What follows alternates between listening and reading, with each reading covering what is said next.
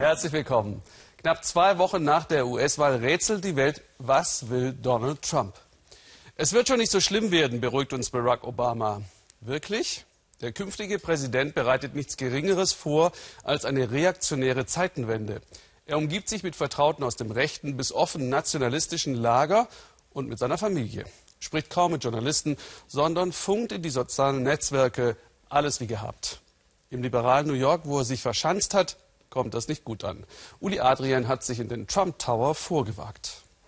New York City hat eine neue Touristenattraktion. Eine neue, alte, mitten an der Fifth Avenue.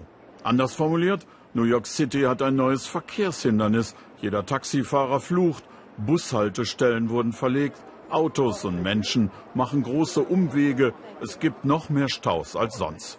Und das alles, weil hier ein Mensch wohnt, der seit dem 8. November als Mr. President-elect angesprochen wird, Donald Trump. Ganz oben im 58. Stock wohnt er, in der 26. Etage ist sein Büro. Da plant er die Übernahme der Macht. Willkommen am Trump Tower. Vor dem Gebäude stehen seine Gegner Tag und Nacht. Auch Sarah ist immer dabei. Wovor sie denn Angst habe, fragen wir. Ich mache mir große Sorgen, wie geteilt unser Land ist und wie wütend die Menschen sind. Er muss gestoppt werden. Er ist hasserfüllt. Er ist Hitler. Ihr seid doch aus Deutschland. Ihr müsst das doch nachvollziehen können, sagt er noch. Er hier macht ein ganz spezielles Foto. Ich dachte, eine gute Gelegenheit, ihm meinen Finger zu zeigen. Ein Stinkefinger für Donald Trump. Mehr als 85 Prozent stimmten in Manhattan für Hillary Clinton. Aber wir finden einen Trump-Anhänger. Ich bin gekommen, um zu sehen, ob sich diese Demonstranten endlich beruhigt haben und nicht immer nur Hass, Hass, Hass brüllen. Das verstehe ich einfach nicht. Wir Geschäftsleute sind total glücklich, dass Donald im Amt ist. Jetzt wollen wir rein in den Trump Tower. Aber geht das überhaupt? Die Polizei fragt, was wir da wollen. Wir antworten einen Kaffee trinken. Wir dürfen passieren. Kurz darauf stehen wir in der Eingangshalle im Trump Tower. Eine oberflächliche Sicherheitskontrolle, wartende Journalisten an den goldenen Aufzügen. Sie bekommen kaum Informationen, völlig unüblich, ein großes Chaos. Von den amerikanischen Kollegen will keiner mit uns reden. Seid uns nicht böse, sagen sie, ihr wisst doch, wie rachsüchtig er ist.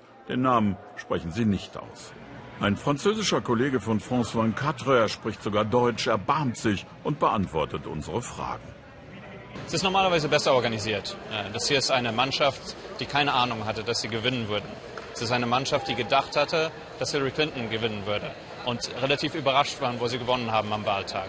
Das heißt, die, die Mannschaft war nicht, war nicht äh, bereit, das Ganze zu organisieren.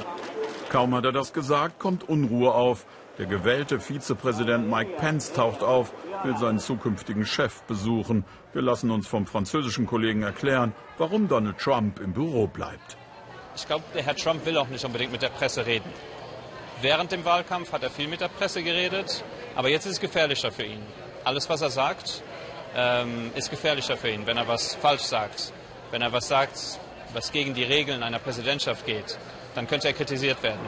Als wir Peter Stern vom Online-Magazin Politico draußen vor dem Trump Tower treffen, macht er sich ernsthafte Sorgen, wie Donald Trump mit Journalisten umgeht. Die Öffentlichkeit hat doch ein Recht zu wissen, wohin ihr zukünftiger Präsident geht. Donald Trump sagt, wenn er mal im Weißen Haus ist, dann hat er einen offiziellen Pressepool. Vorher nicht. Er will bis dahin eine Privatperson bleiben. Einer, der einfach mal mit seiner Familie essen geht. Er ist einfach nicht daran gewöhnt, weil er nie ein Amt hatte. Für Journalisten total frustrierend. Das ist bei einem gewählten Präsidenten Teil des Jobs. Fast hätten wir den Besuch des nackten Cowboys vom Times Square im Trump Tower verpasst. Er trällert energiegeladen Trumps Slogan Make America Great Again. Gott segne Donald Trump, er hat die schönsten Haare in der Stadt. Abends wird der Presse mitgeteilt, Donald Trump ginge jetzt schlafen, sie könne gehen. Eine halbe Stunde später taucht der gewählte Präsident in einem Restaurant vier Blocks entfernt auf. Sein Pech, ein Journalist filmt zufällig mit. Macht euch keine Sorgen, ich werde eure Steuern kürzen, sagt Trump zu seinen Freunden. Seinem Vize geht es abends ähnlich. Er lässt sich zum Broadway um die Ecke fahren und besucht das beliebte Musical Hamilton, benannt nach einem der amerikanischen Gründungsväter. Die Besucher erkennen Pence und buhen ihn aus. Nach der Aufführung richtet sich das Ensemble in einer höflich formulierten persönlichen Botschaft an Mike Pence. Wir sind das vielfältige Amerika. Wir sind alarmiert und beängstigt, dass ihre neue Regierung uns nicht mehr beschützen wird. Am nächsten Morgen beschwert sich Donald Trump per Twitter. Ein Theater sollte ein sicherer und besonderer Ort sein. Das Ensemble von Hamilton war sehr unhöflich. Entschuldigt euch. Pence selbst erklärt heute dazu, er fühle sich vom Ensemble nicht beleidigt. Ein paar Blocks vom Trump Tower entfernt am Hudson River werden in New York Wohnanlagen mit Eigentumswohnungen, die Trumps Namen trugen, umbenannt. Die Hausgemeinschaften wollen mit dem neuen Präsidenten absolut nichts zu tun haben.